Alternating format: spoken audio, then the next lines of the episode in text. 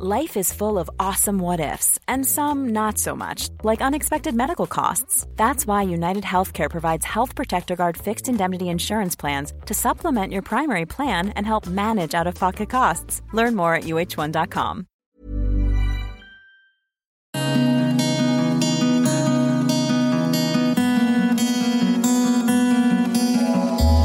Ils nous emmènent dans leur nuit, qu'elle soit magnétique, chaotique, hypnotique. Ils éclairent leur nuit, toute leur nuit, celle d'hier et d'aujourd'hui. Les bleus, les blanches, les noirs. Cette semaine, rencontre d'après-minuit avec Jeanne Haddad. Un premier album, Sensational, l'a révélé en 2015, mais c'est le deuxième, Radiette, qui lui a valu deux victoires de la musique en 2019. D'elle, on sait peu de choses, sinon qu'elle a grandi à Reims, qu'elle chante en anglais, qu'elle parle volontiers de musique, de son travail, mais le reste, mystère. Raison rêvée pour approcher à une heure tardive cette personnalité secrète et singulière. Il est un peu plus de minuit, nous sommes au 104 Paris. Bonjour Jeanne, Bien. ça va? Ouais, ça va super, bienvenue. Merci. Tu travailles ici? Bah en ce moment, ouais, pour la semaine, juste cette semaine. Et euh, je voudrais ne plus jamais partir. Ah, On prend l'ascenseur et on va... Dans l'atelier numéro 8. Deuxième étage. Waouh On dirait une église. Ah, C'est une très grande salle avec euh, beaucoup de hauteur sous plafond, avec euh, mon petit bureau, avec mon petit ordinateur et plein de place pour, euh, pour la tête. Enfin, ce qu'il y a dans la tête, parce que la tête, elle est- C'est pas trop vite justement? C'est ça qui est bien. Le vide. J'ai un petit setup euh, léger, D'accord. avec des mini-enceintes, un petit clavier maître, un petit synthé et un micro. On va s'installer? Ouais, je vais faire un peu de place.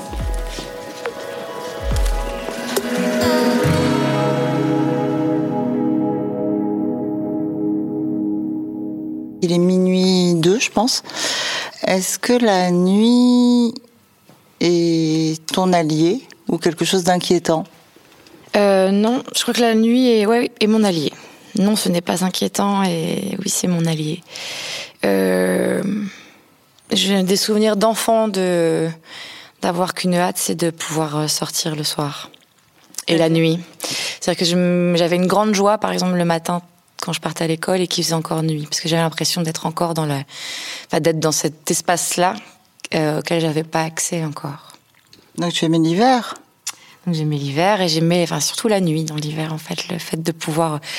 Mon moment d'a- d'accès à la nuit c'était le- tôt le matin, Ouais. mais euh, j'a- j'avais déjà euh, enfant c'était une sorte de fascination quand même, un petit peu.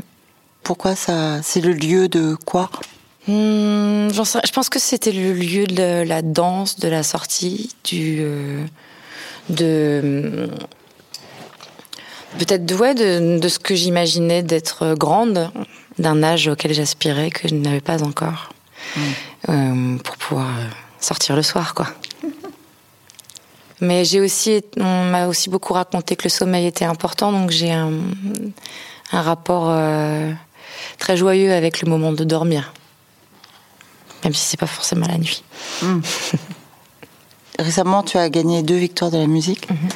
Est-ce que tu peux me parler de cette nuit-là?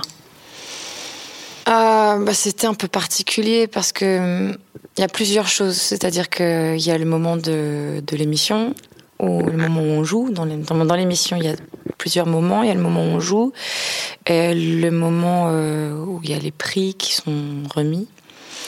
Et euh, c'est vrai que euh, je m'étais construit quelque chose euh, mentalement qui me racontait que j'allais pas gagner, afin de sans doute me protéger d'une certaine angoisse de ce que ça pouvait représenter ou de ce que je m'imaginais que ça pouvait représenter.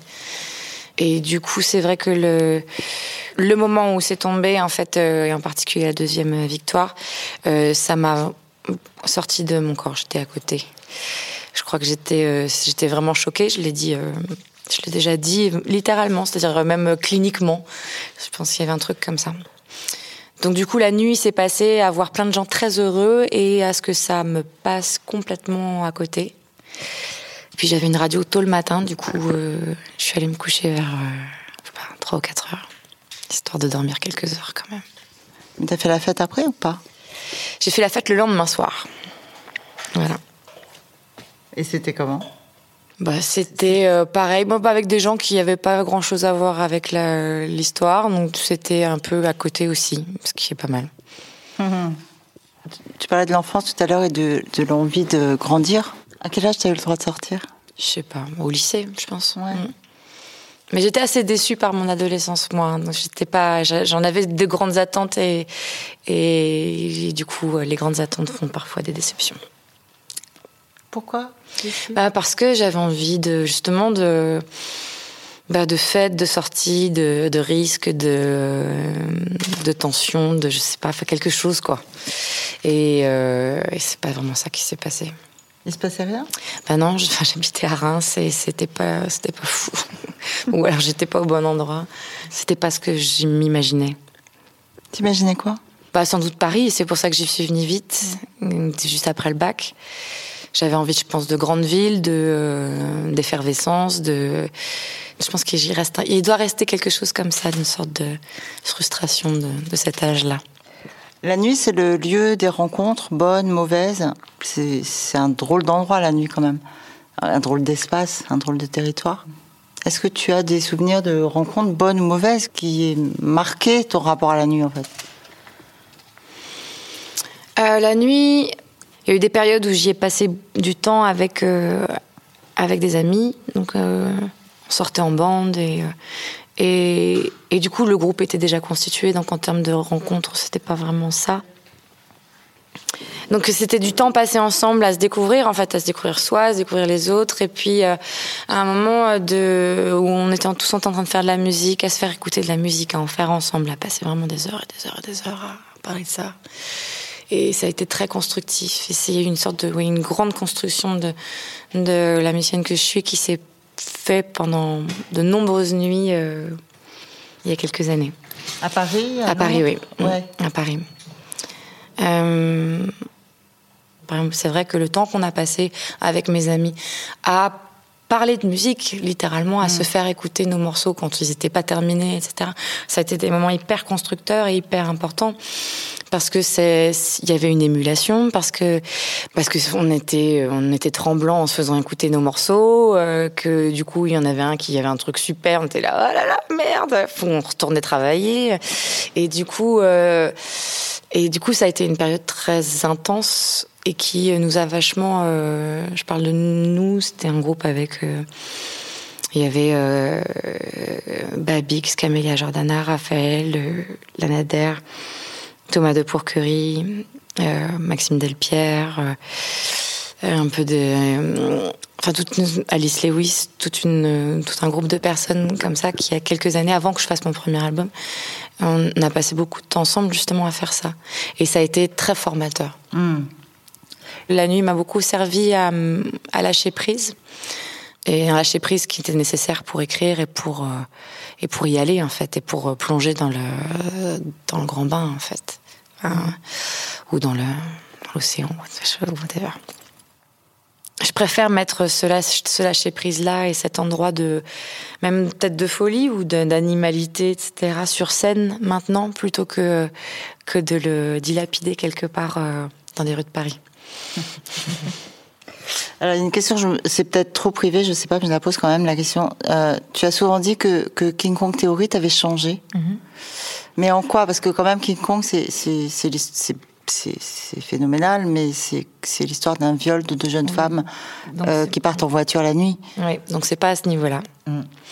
Euh, non, King Kong Theory a, a été important pour moi dans mon rapport à, à mon genre, ma féminité, mais même si j'aime pas du tout ce mot-là, avec lequel je, me suis battue pendant des années euh, et qui, euh, qui était un endroit où j'étais pas à l'aise. Et euh, j'ai lu les mots de quelqu'un qui, qui me racontait la même chose en fait. Et ça m'a complètement libérée. Ça a été un moment très important dans ma vie. Après, j'ai lu beaucoup de d'écrits euh, féministes, etc. Ça, tout a changé à ce moment-là. C'est-à-dire que tu ne subissais plus ton genre? Non, c'est-à-dire que j'acceptais de, de ma relation avec lui, qui était euh, bah, qui était pas dans la norme ou en tout cas dans ce que on, ce que la société attend de en particulier des femmes qui euh, attend beaucoup plein de choses très contradictoires et très et très compliquées en fait à processer et à et à faire soi, à faire sien. Et du coup, ça m'a permis ça en fait de me j'ai dit souvent comme ça de me lâcher la grappe avec ça en fait d'arrêter d'y penser et puis juste d'être la personne que je voilà avec euh, avec mes avec les endroits où j'étais à l'aise et les endroits où j'étais pas à l'aise et que c'était pas grave. Hmm. Et justement, enfin, j'ai l'impression d'avoir des gros sabots là, mais ça me c'est tellement une galère d'être une femme la nuit. Mm-hmm. Est-ce que ça, c'est quelque chose que tu as traversé, vécu, mais de, de, tu vois, de, de, se faire emmerder la nuit, de. Pas vraiment. D'abord, pas. Enfin, bah, euh, d'abord parce que moi, j'ai quand même euh, rapidement eu, j'ai gagné ma vie rapidement. Du coup, euh, j'ai pas été une, j'ai pu être à partir d'un certain âge rapidement, j'ai pu être une marcheuse mmh. la nuit dans Paris. Euh, chose que je faisais avec une inconscience complète. Euh, j'ai fait pendant des années euh, jeune, euh, en étant complètement inconsciente. Et tant mieux d'ailleurs, parce que mmh. voilà. C'est d'ailleurs le, le, meilleur, la meilleure des défenses, c'est ça, c'est de, de ne pas avoir peur en fait. et au moment où j'ai commencé à avoir en fait, j'avais les moyens de prendre des taxis pour rentrer. Donc, euh, donc euh, j'ai pas eu de, j'ai pas eu euh, de soucis à ce moment-là. Et puis surtout, on était, on, était, on bougeait en groupe. Donc ça protège aussi.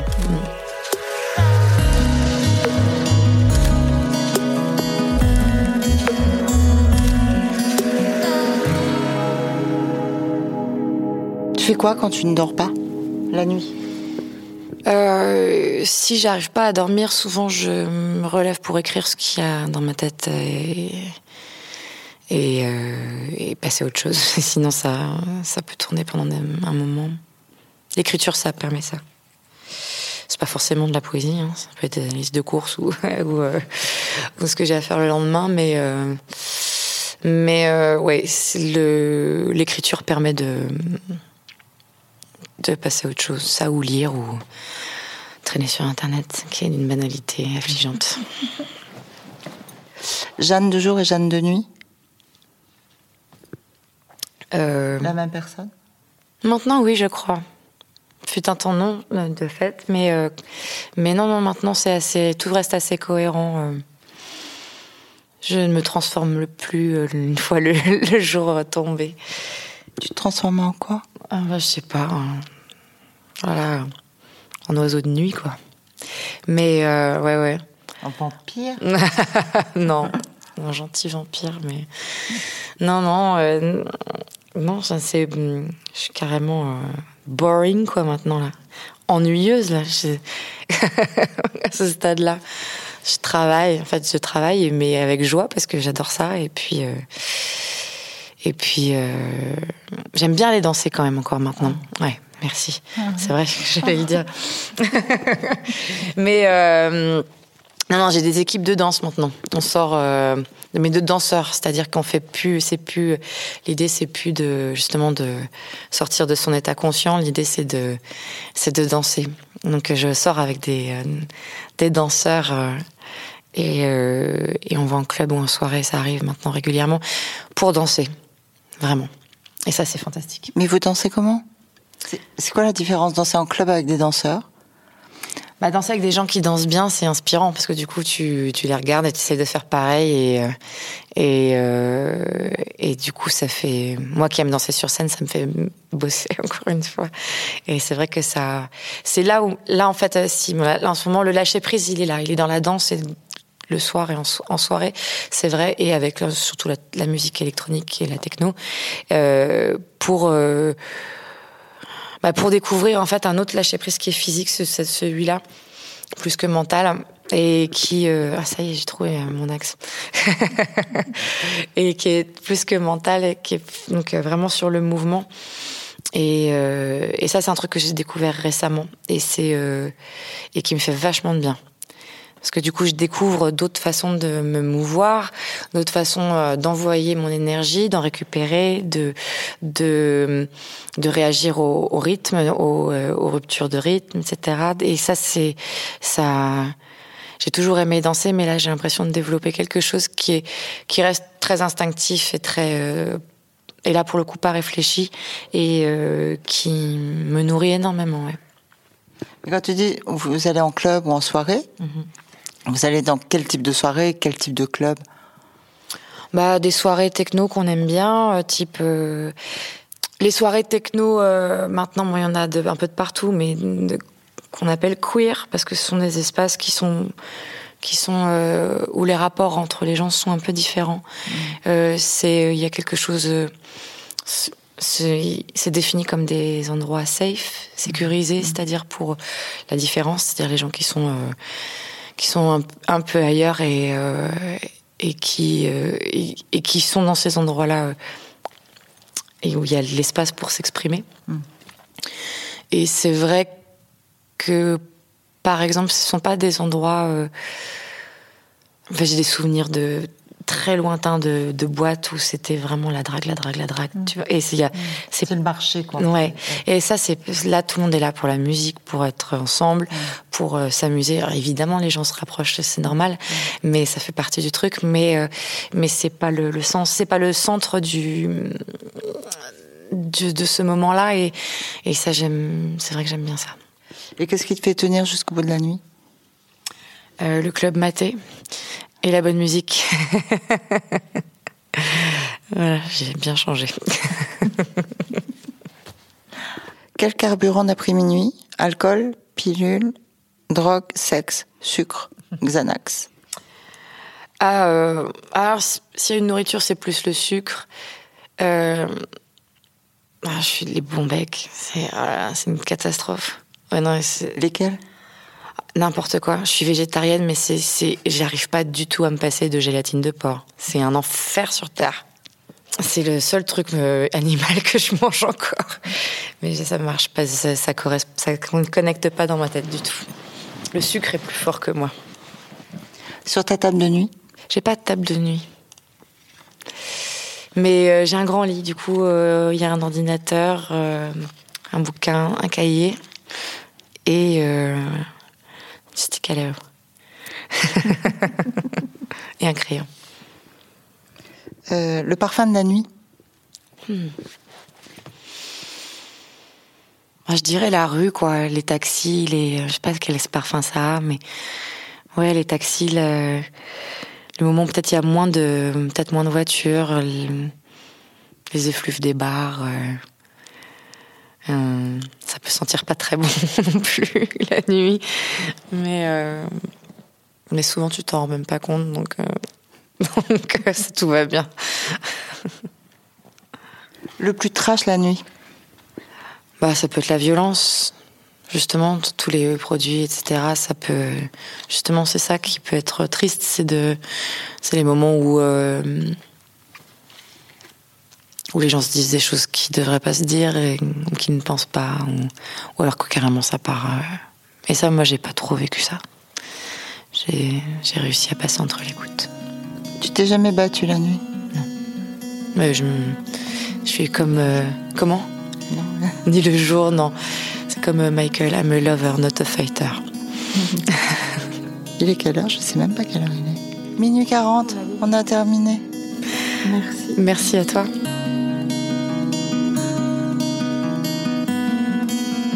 Merci à Jeanne d'avoir partagé avec nous quelques instants de sa nuit. Rencontre d'après-minuit est un podcast de Catherine Castro pour Marie-Claire. N'oubliez pas de vous abonner sur votre application de podcast préférée. Pour notre prochain rendez-vous, l'autrice Marcella Yacoub nous recevra chez elle et elle nous racontera pourquoi elle n'aime pas sortir la nuit.